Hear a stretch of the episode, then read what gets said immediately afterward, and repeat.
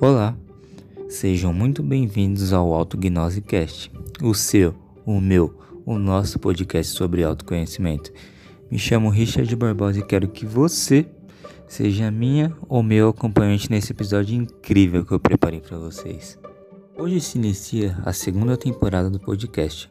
Estou muito feliz com o resultado da primeira e estou muito empolgado para que o conteúdo nessa temporada esteja muito melhor. Agradeço cada ouvinte que está comigo até hoje.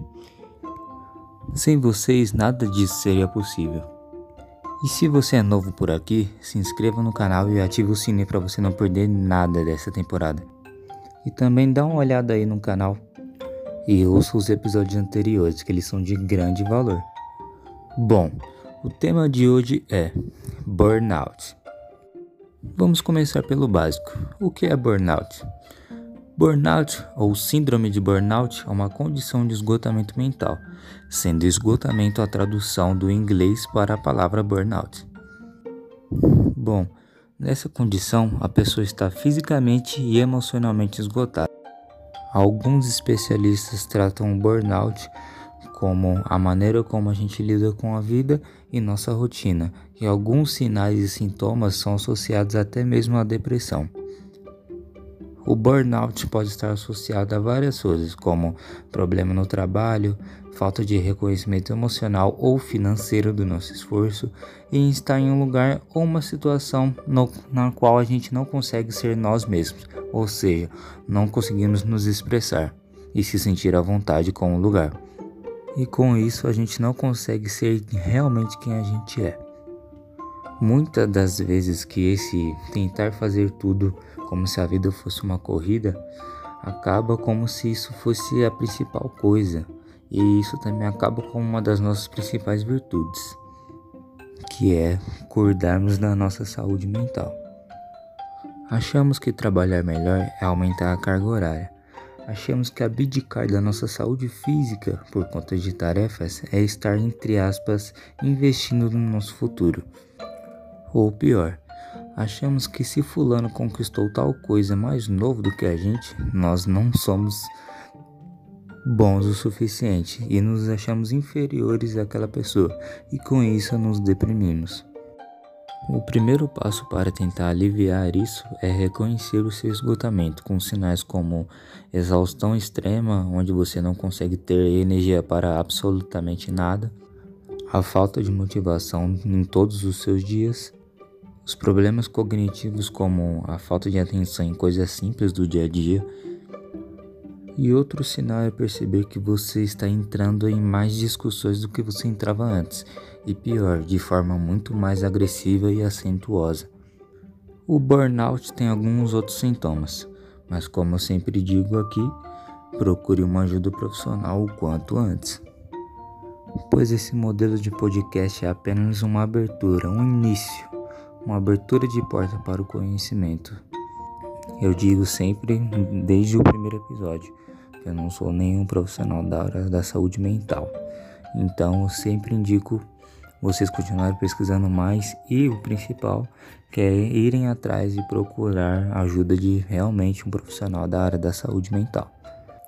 Bom, dentro de algum desses sinais e sintomas, procure um equilíbrio na sua vida entre trabalho, estudo ou outras tarefas que você faz e cuidar do seu bem-estar.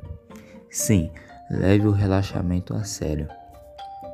Dentro disso, trate de cultivar novos hábitos e desafios, como ler livros, caminhar, meditar, praticar esportes e aprender coisas novas. Cuide do seu sono e fique longe de tudo aquilo que pode te trazer alguma preocupação, principalmente quando chegar perto da hora de dormir. Se for necessário, desligue o telefone ou separe exatamente um certo tempo em uma certa quantidade para você verificar, verificar mensagens ou e-mails. Se cuide, se proteja mentalmente.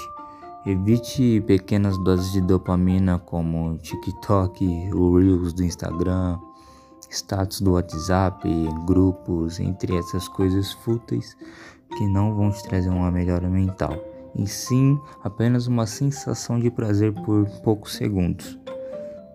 E lembrem-se, foque tudo naquilo que você pode controlar. Ou seja, se faça a pergunta: esse problema está no meu alcance ou não depende de mim?